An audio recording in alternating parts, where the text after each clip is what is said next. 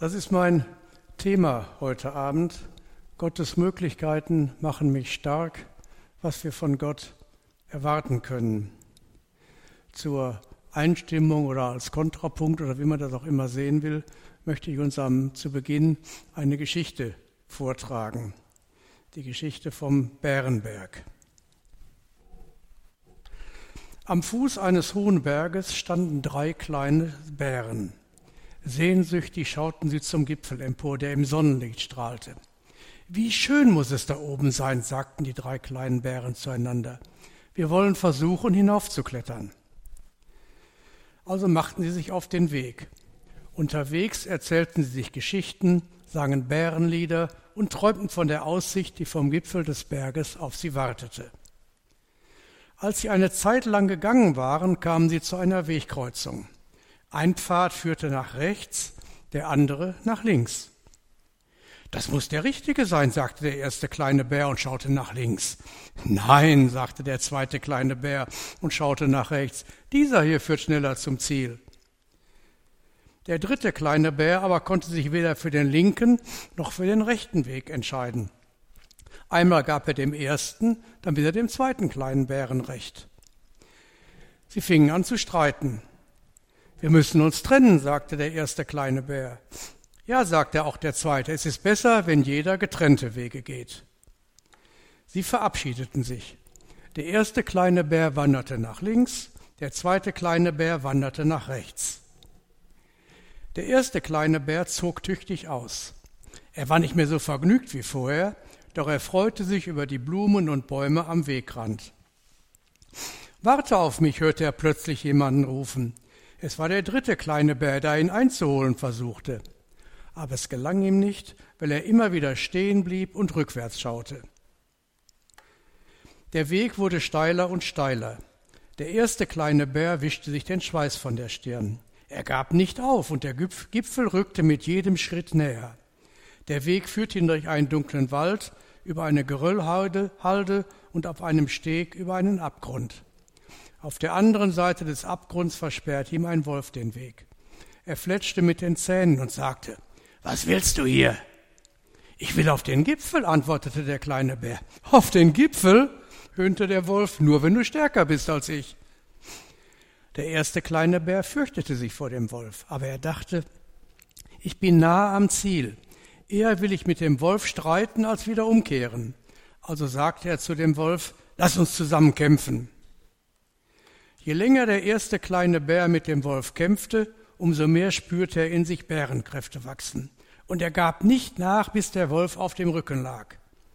Du hast mich besiegt, sagte der Wolf und gab dem ersten kleinen Bären den Weg zum Gipfel frei. Der dritte kleine Bär hatte den Wolf von weitem erblickt. Er kehrte um und lief so schnell er konnte zur Wegkreuzung zurück. Auch der zweite kleine Bär zog tüchtig aus. Er war nicht mehr so vergnügt wie vorher, doch er freute sich über die Blumen und Bäume am Wegrand.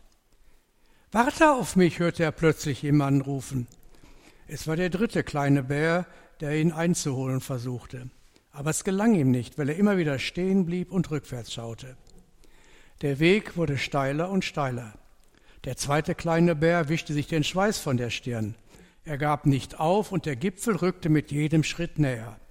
Der Weg führte ihn durch einen dunklen Wald über eine Geröllhalde und auf einem Steg über einen Abgrund.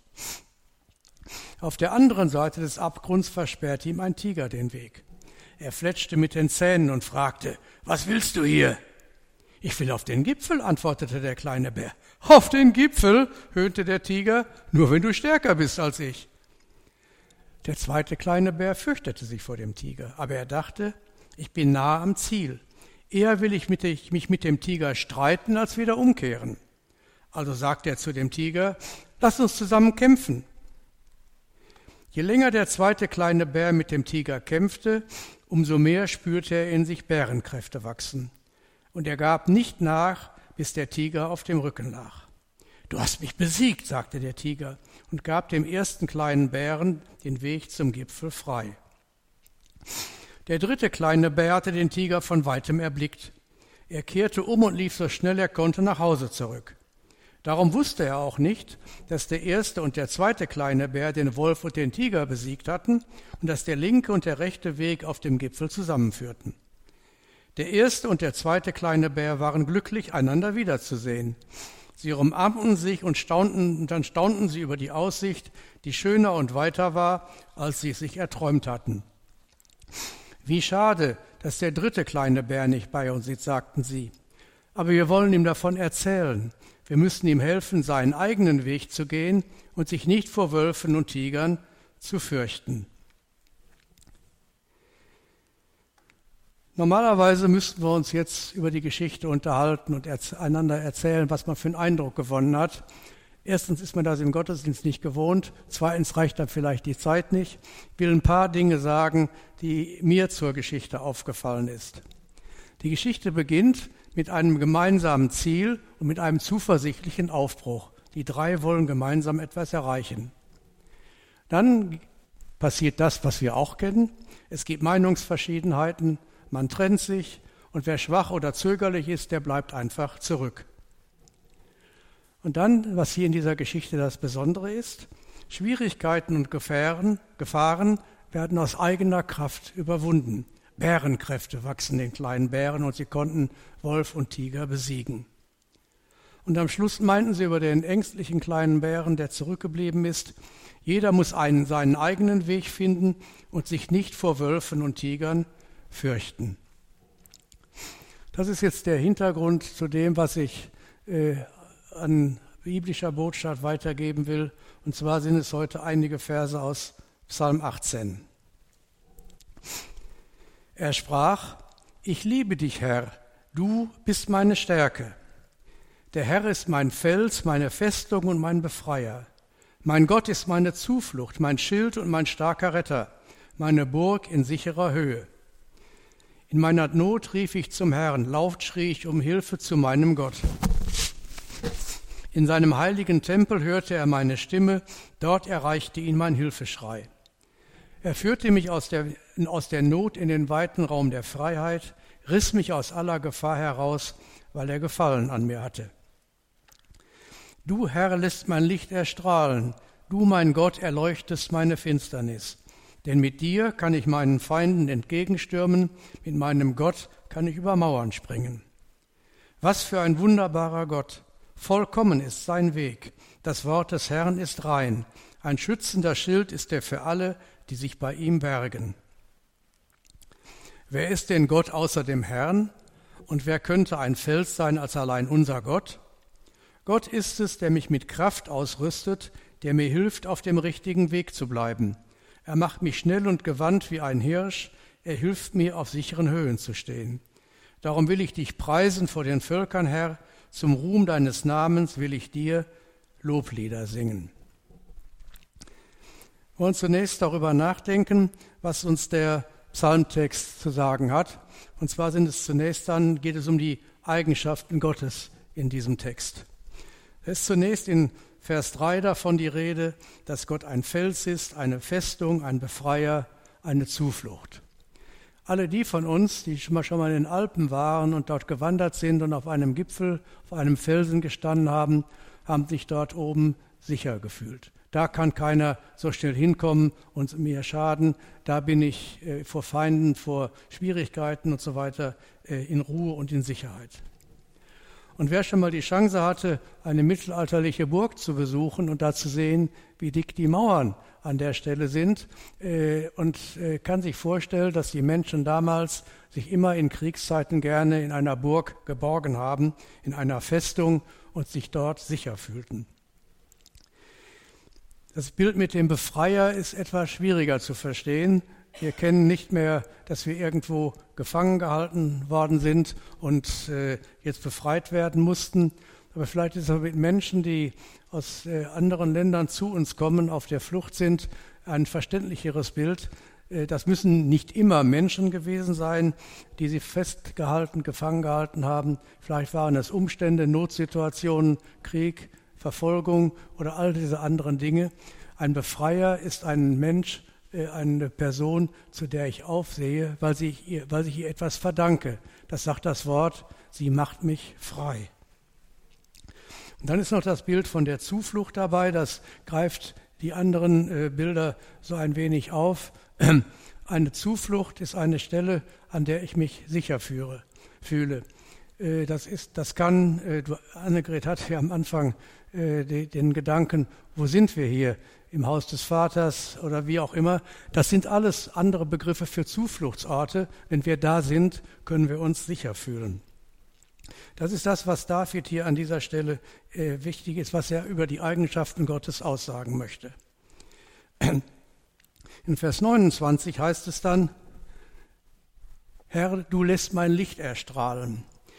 Das ist jetzt nicht direkt die Aussage, die ich jetzt betonen möchte, nämlich dass Gott unser Licht ist, aber wir können uns das vorstellen, wenn äh, wir uns das Bild von Sonne und Mond vor Augen halten. Die Sonne ist die Lichtquelle und der Mond strahlt, weil die Sonne ihn anleuchtet. Äh, wenn man das dann auf uns überträgt, ist Gott unser Licht, der uns Orientierung gibt. Das ist eine, eine Aufgabe, die Licht hat, die uns aber auch Wärme gibt die uns auch sich geborgen fühlen lässt. Auch das ist etwas, was zu den Eigenschaften Gottes gehört. Und in Vers 31 heißt es dann, habe ich jetzt ja, ähm, Gott ist ein schützender Schild.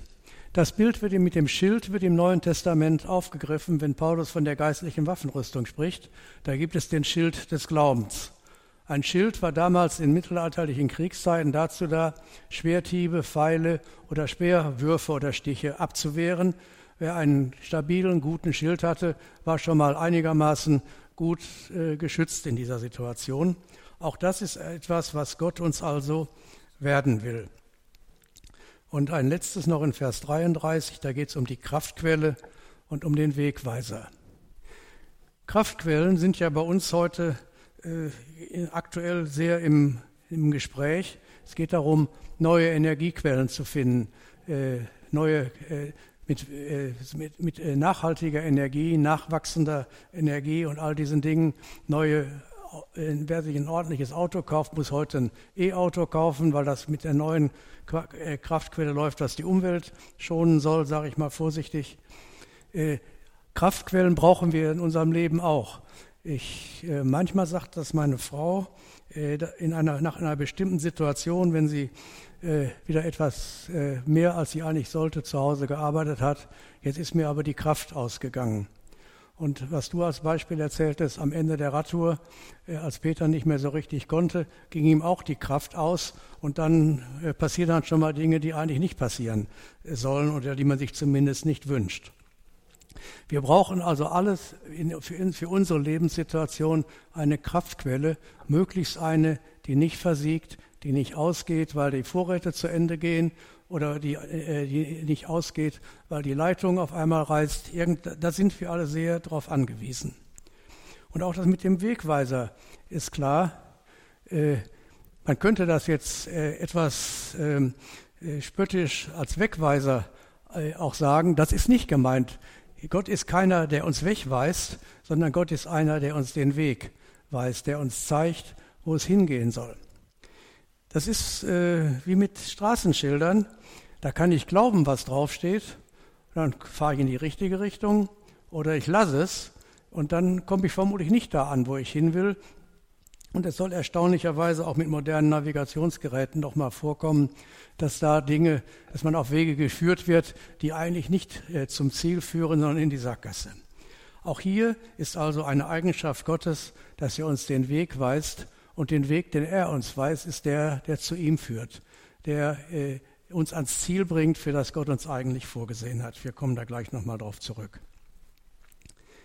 Einer zweiten Überlegung aus unserem Text gibt es Erfahrungen, die David mit Gott gemacht hat. Die erste Erfahrung, die er macht, ist, du bist meine Stärke. Das erinnert schon wieder an die Kraftquelle, äh, über die wir gerade gesprochen haben. Und äh, wenn man an Davids Leben denkt, ich nehme an, uns allen ist aus irgendwelchen Kindheitstagen oder wo die Geschichte mit David und Goliath in Erinnerung, wo ein vergleichsweise kleiner Hirtenjunge äh, mit fünf Kieselsteinen es geschafft hat, den größten und stärksten Kämpfer der Philister aufs Kreuz zu legen. Und dann ist er hinterher ein berühmter Kriegsheld in Israel geworden, in Israel geworden. Da könnte man meinen, der brauchte keine Stärke, der hatte sie. Und der konnte sich darauf verlassen, dass er das konnte. Nein, er sagt zu Gott, du bist meine Stärke. Er weiß, wo die Kraftquelle für das Leben liegt und das ist ihm auch wichtig hier zu betonen. Dann ein anderer Punkt, der mir wichtig geworden ist, er kennt Gott als Anlaufstelle für die eigene Not. David hat in seinem Leben viele Notsituationen erlebt. An manchen war er selbst schuld, an anderen waren andere schuld, die ihn nicht leiden konnten. Wenn man da die Psalmen aufmerksam liest, findet man ganz viele Stellen, wo er sich über die beklagt, die ihn zu Unrecht beschuldigen. Auch da ist er schon Vorbild auf Jesus, der das ja hinterher auch äh, beklagte, dass die Menschen, die ihn ans Kreuz gebracht haben, ihn für etwas verurteilt haben, was er gar nicht verursacht hatte. Und das finde ich ist ein ganz wichtiger Aspekt zu wissen.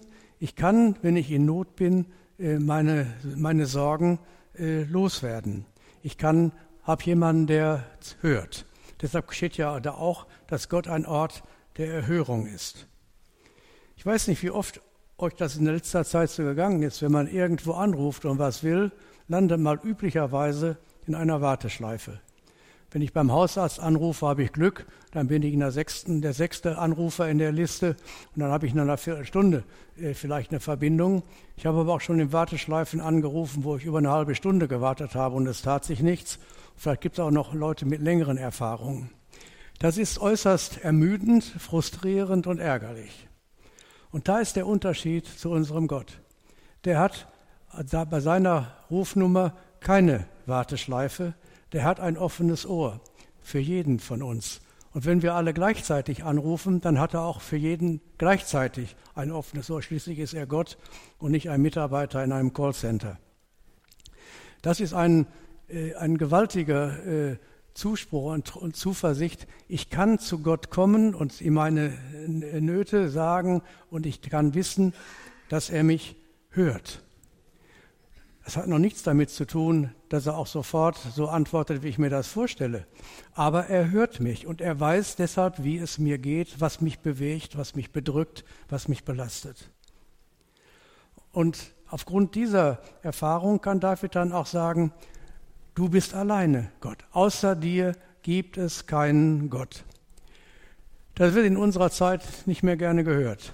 In unserer postmodernen Gesellschaft gibt es, hat jeder für sich seine eigene Wahrheit, möglicherweise auch sowas wie einen eigenen Gott oder sagt, ich komme überhaupt ohne Gott aus, ich löse meine Probleme alle selbst.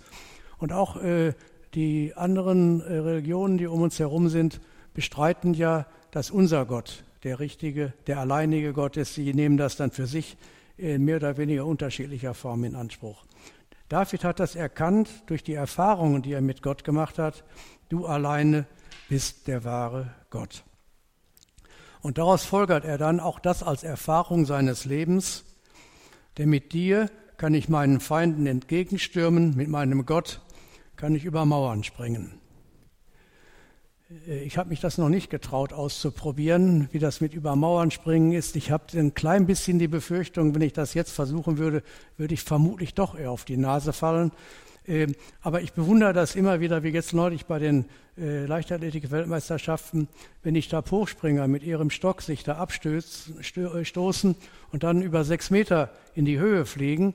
Das ist für mich so ein Bild dafür, was es heißt, an Gottes Seite zu sein und er hebt mich äh, über Mauern hinweg und lässt mich Hindernisse überwinden, von denen ich erst gedacht habe, ich komme nicht darüber. Und in dem Bild, was er David auch selbst erlebt, auch dann der zweite Satz, er macht mich schnell und gewandt wie ein Hirsch, er hilft mir, auf sicheren Höhen zu stehen. Auf dem Weg durchs Emsland gestern äh, nach, nach Leer und heute zurück von Papenburg hierhin, habe ich oft am Straßenrand die Schilder mit dem Wildwechsel gesehen. Die Schilder zwar, die Hirsche nicht, war vermutlich noch zu früh am Tag, aber ich weiß auch von, aus dem Fernsehen dann von Bildern, von Filmen über Wild, dass das schnelle Tiere sind, die äh, immer versuchen mit ihrer Schnelligkeit äh, dem, äh, den Jägern oder ihren Feinden in der, äh, in der Tierwelt äh, zu entkommen. Das ist ein Bild, das David aus seiner Umwelt kannte. Er wird vermutlich den einen oder anderen Hirsch auch gejagt haben und weiß, dass das schwierig ist. Und äh, ich weiß nicht, wie, äh, wie das im Einzelnen mit, mit Hirschen ist, ob sie sich auch auf sichere Höhen stellen, um dort auf ihre Feinde herunterzugucken. Aber David wusste für sich zumindest, was es heißt, Gott stellt mich auf eine, auf eine sichere Höhe, ist für mich, wie wir vorhin in den Bildern gesehen haben, der Zufluchtsort, in dem ich getrost sein kann, weil kein Feind an mich herankommt. Das sind Erfahrungen, die David mit Gott macht. Und Erfahrungen, das kennen wir aus unserem Leben, sind Dinge, die man uns nicht wegnehmen kann. Was wir erfahren haben, haben wir erfahren. Das gilt, das kann man nicht, darüber kann man nicht diskutieren. Das kann man für sich in Anspruch nehmen oder es lassen, aber es sind Erfahrungen. Aber David hat nicht nur etwas erfahren, er hat auch etwas getan, um Gottes Hilfe zu erfahren. Der erste Punkt, ich liebe dich, hat er gesagt. Er hat eine Beziehung zu Gott aufgebaut. Äh, Liebesbeziehungen zu Gott unterscheiden sich von Liebesbeziehungen, die wir untereinander haben. Da ist, äh, eine andere Ebene.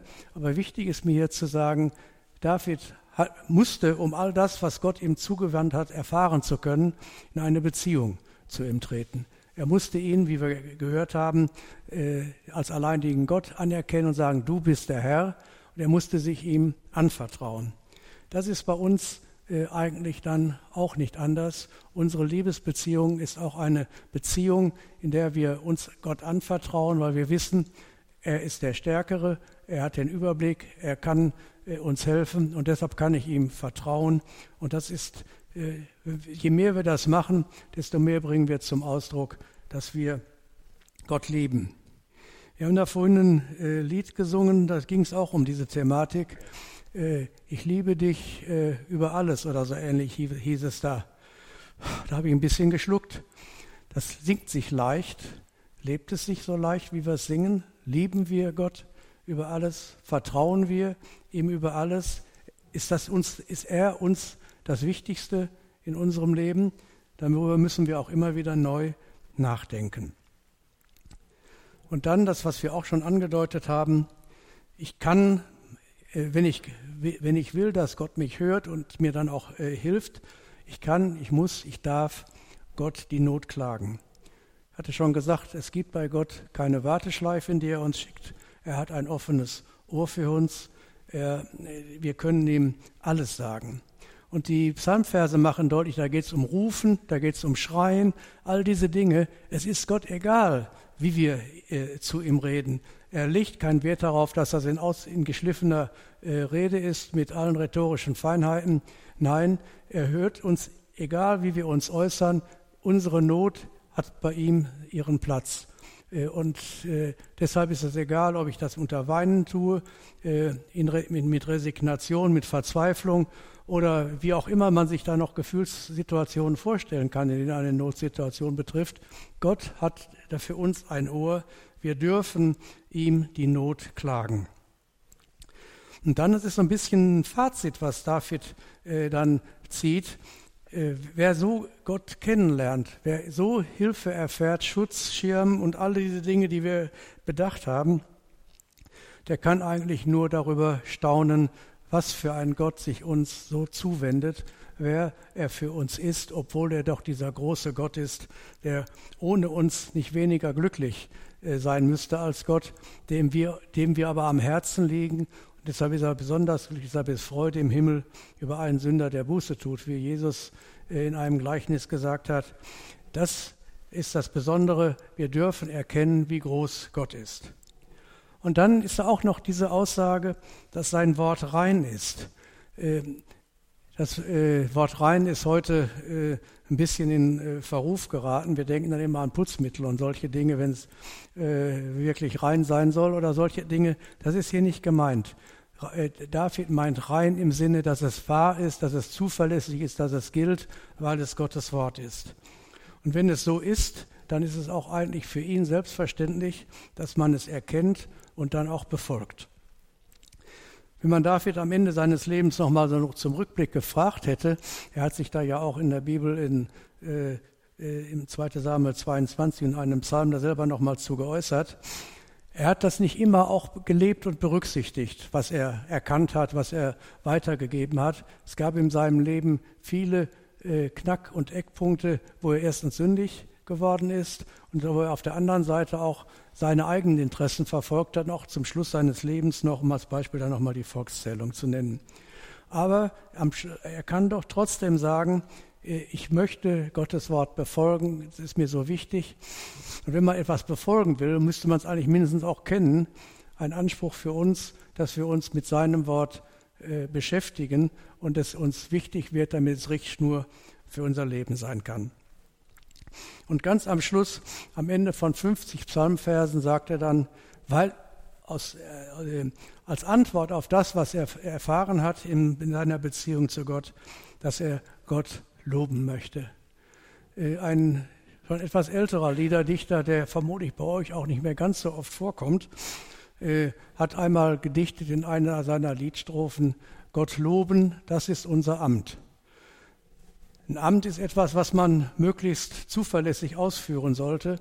Und Gott freut sich vermutlich, sagt, ich traue mich das mal so zu sagen, über nichts so sehr wie über das Lob, das wir ihm bringen, weil wir ihn damit Gott sein lassen, anerkennen, dass er für uns da ist und dass wir dann, das ist ja das, was wir vorhin beim Abendmahl miteinander bedacht haben, er uns seine Liebe in Jesus, seinem Sohn, zugewiesen hat.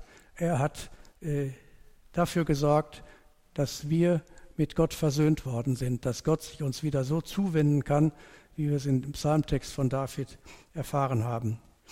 Und äh, Annegret, wenn du das nächste Mal Hebräer nimmst zum Anfang, dann kannst du auch noch an das Lied denken, mutig komme ich vor den Thron, das hätte genau dahin gepasst. Fängt auch an, allein aus Gnade bin ich hier. All diese Dinge, die uns hier wichtig geworden sind, die bringen das noch einmal zum Ausdruck.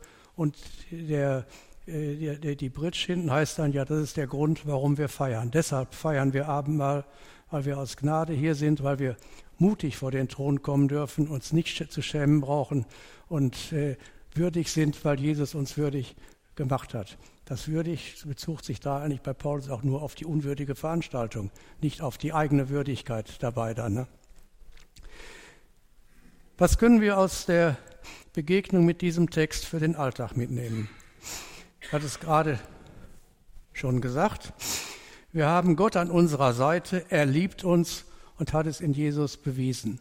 Eine größere Liebesbeweis kann man sich überhaupt nicht vorstellen, als seinen eigenen Sohn zu geben, ihn äh, zu bestrafen für die Schuld, die die Menschen auf sich geladen haben.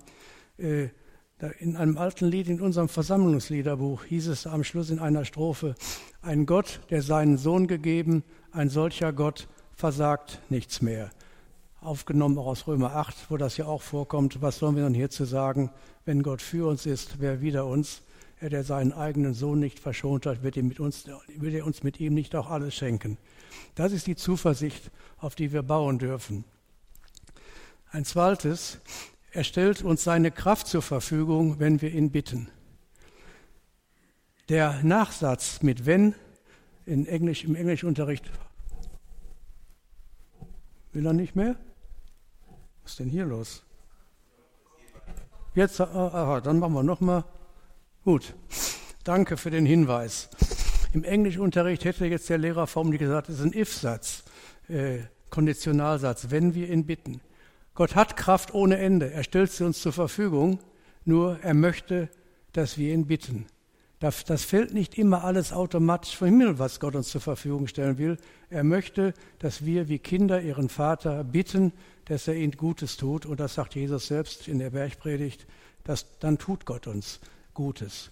Nicht immer ist äh, Gutes tun durch Gott äh, Wunscherfüllung meiner eigenen Vorstellungen, aber wir dürfen gewiss sein, dass seine Hilfe uns erreicht, zu seinem Zeitpunkt in einer Art, über die wir dann vermutlich hinterher noch staunen können und uns darüber freuen, wie wir Gott wieder neu erlebt haben.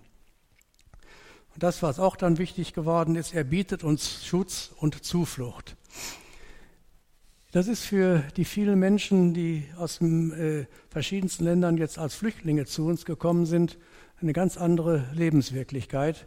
Die wissen, was es heißt, Schutz und Zuflucht zu finden, wenn man vor Krieg, vor Verfolgung, vor Hungersnot, für Überschwemmung oder was auch, vor welchen Dingen auch immer fliehen muss, seine Heimat aufgibt. Hier, ist, äh, hier steht Gott für uns ein, dass er für uns die Zuflucht ist.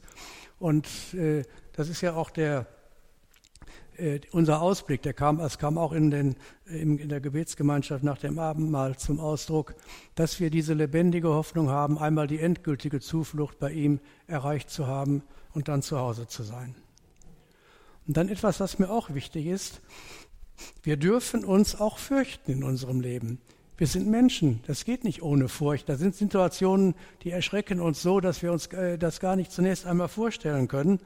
Aber wir brauchen nicht in Furcht zu erstarren, wir brauchen uns nicht umzudrehen und wegzulaufen. Wir dürfen uns darauf verlassen, dass wir Gott an unserer Seite haben. Er bietet uns Schutz und Zuflucht. Und dafür gebührt ihm unser Lob. Ich möchte noch einmal den Bezug zur Eingangsgeschichte herstellen. Im Gegensatz zu dem, was die Bären glaubten, geht es nicht um unsere Kraft. Nicht, wenn wir mit, dem, mit einem Gegner zu tun haben, mit schwierigen Situationen. Wir sollten auch immer bei diesen Überlegungen den Widersacher nicht vergessen, der uns schaden will, der uns verstören will, von Jesus wegziehen. Es geht nicht um unsere Kraft. Es wachsen uns dann keine Bärenkräfte, damit wir alles alleine schaffen. Gott stellt uns seine Kraft zur Verfügung, die wirklich unbegrenzt ist und auf die wir uns deshalb verlassen dürfen. Und wir brauchen auch nicht unseren eigenen Weg zu suchen, wie die beiden Bären das dem anderen erraten wollten, sondern wir haben uns auf dem, äh, äh, auf dem, aus dem Psalmtext gehört, dass Gott seinen Weg für uns. Habe ich schon wieder nicht richtig drauf gedrückt? Es ist aber auch was hier mit mir. Hey, spielt nicht mehr mit mir, doch. Er hat einen Weg für uns, das haben wir auch schon äh, in den Liedern äh, zum Teil zum Ausdruck gebracht, dass wir uns auf Gottes Weg begeben können, weil der der Weg ist, der an unser Ziel führt. Und unser Ziel ist beim Vater im Himmel. Und selbst wenn es äh, fürchterregende Situationen gibt, hatte ich gerade schon gesagt, müssen, brauchen wir uns nicht zu fürchten, weil Gott an unserer Seite ist. Alle von uns, die mal schwere Notsituationen durchgemacht haben, wissen, was das heißt, diese Hilfe, diesen Schutz, diesen Beistand erfahren zu haben. Manchmal sagen uns äh, andere Mitgeschwister auch, wenn, dass sie für uns gebetet haben oder so. Das macht uns auch nochmal deutlich, wir sind da nicht alleine. Unsere Furcht kann mit der Kraft Gottes überwunden werden. Und dafür bin ich immer wieder neu dankbar und ich hoffe, ihr könnt das auch sein. Das ist das, was wir eingangs überlegt haben. Gottes Möglichkeiten machen uns stark. Und ich habe versucht, euch deutlich zu machen, was wir von Gott erwarten können. Ich möchte mit uns beten. Vater im Himmel, wir danken dir dafür, dass wir dich als diesen Gott haben kennenlernen dürfen, dass du dich uns zugewandt hast, dass du uns Versöhnung mit dir geschenkt hast in deinem Sohn Jesus Christus, den du dir vom Herzen gerissen hast, damit er in den Riss treten konnte. Ja, das ist uns, das ist so wertvoll, dass wir es mit unseren Möglichkeiten und Mitteln und Worten kaum beschreiben können. Aber wir danken dir, dass du das getan hast. Wir danken dir dafür, dass du uns im Abendmahl immer wieder neu daran erinnerst, dass wir mit Gott versöhnt sind. Dass es nicht an uns liegt, an unserer Würdigkeit, an unseren eigenen Anstrengungen, sondern allein an deiner Kraft, an deiner Treue, an deiner Liebe. Sei gelobt dafür, dass das so ist. Und ich möchte dich für alle bitten unter uns, die im Moment schwierige Situationen zu bewältigen haben, aus ganz unterschiedlichen Gründen, dass sie das auch in der kommenden Woche neu erfahren dürfen. Du hörst, wenn wir rufen, du bist da, du gibst Schutz, du gibst Kraft und wir haben auch die wir dürfen von dir auch erwarten, dass du deine Lösung schenkst, über die wir dann staunen dürfen. Und wir wollen dir noch einmal danken für die himmlische Herrlichkeit, die auf uns wartet. Dafür hast du uns erlöst. Hab Lob und Dank dafür. Wir preisen dich. Amen.